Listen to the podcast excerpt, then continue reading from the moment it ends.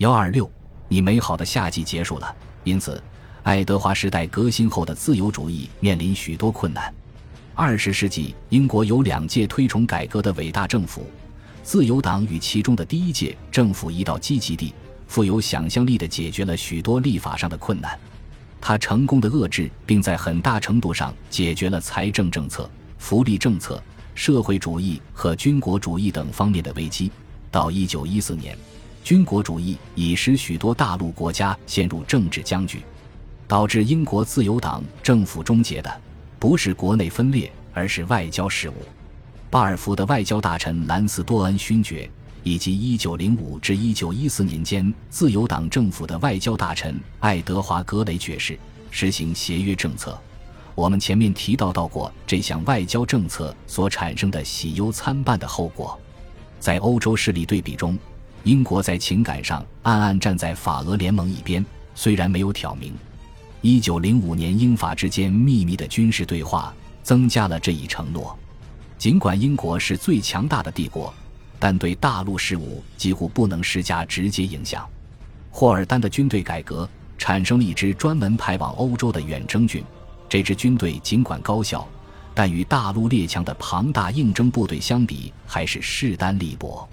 确实，德国人根本没把它放在眼里，结果付出了代价。随着欧洲大国统一行动的概念被公然的民族主义主张所取代，英国的影响力逐渐减弱。虽然格雷本人具有强烈的反德情绪，但仍继续避免与德国的对手正式结盟。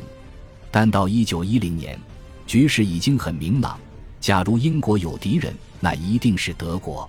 在北非、巴尔干和土耳其发生的一系列事件中。以及在海军建设计划不断升级的背景下，英德敌对关系公开化了。英德敌对不仅体现在外交和军事方面，甚至在文化方面也是如此。十九世纪九十年代，英国人对德国人曾经表示敬意和关切，现在这种情绪变成了惊慌和恐惧。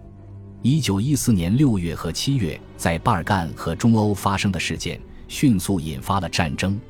德国预计自己将要称霸的时刻到了，而英国几乎发挥不了太大的影响力。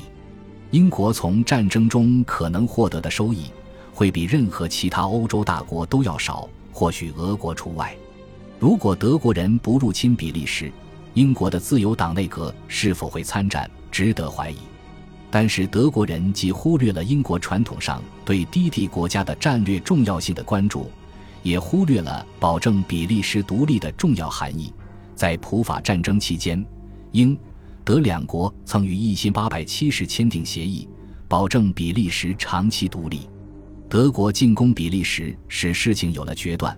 阿斯奎斯带领他的内阁宣布参战，只有两名内阁成员辞职：约翰·莫利和约翰·伯恩斯。阿斯奎斯决心参战时的心情十分沉重。士兵们兴高采烈、兴致勃勃地奔赴战场，以为圣诞节前就能结束战争。英国的政治领导人可没有这样的心情。对于欧洲大陆的这场战争，英国人在心理上远没有做好准备。从整体上说，物资准备也不够。当时，陆地战争一直被视为由职业士兵和一些志愿兵参加的不太重要的事情。即使是在克里米亚战争和南非战争中，仍然持这种观点。军事行动的重要性在贵族和绅士中有影响力，在公学中的影响也日益加深，但在其他地方就不太被重视。一些右翼团体试图将社会军事化，从19世纪50年代的民兵组织，到来腹腔志愿者，再到20世纪初罗伯茨勋爵的兵役联盟。但各团体的努力显然失败了。特拉法加日是一年一度的军事庆祝活动，反映了公众主要还是指望强大的海军，认为英国应该采取防御性姿态，即所谓的蓝海政策。除了在某些农村地区，对普通百姓来说，去当兵去领国王的军饷，只是在失业或遭遇个人灾难的情况下不得已的下策。在庆祝仪式中，英国公众喜欢军乐队和鲜亮的军服。因为这些是娱乐活动，而战争的表现与之恰恰相反，讲究盛大场面，注重国内事务是英国的风格。在爱德华时代，政府签订的出售枪支、舰船的合同价值可观，并且军售是英格兰东北部经济的重要组成部分。但总的来说，军事事务很少让政府和上流社会烦心。军事事务渗透到了几乎每一个欧洲大陆国家的政治、社会、经济秩序中，而英国还没有受这样的影响。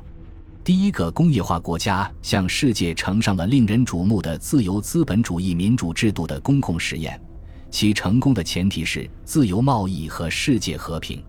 一九一四年八月四日，星期二，该实验戛然而止。田间的庄稼已经收割。灰色的干草垛立在太阳下，那里传来低声细语，有人在吟唱。收完了，过来吧。蜜蜂已经弃三叶草而去，你美好的夏季结束了。鲁德亚德吉卜林，长长的小径。恭喜你又听完三集，欢迎点赞、留言、关注主播，主页有更多精彩内容。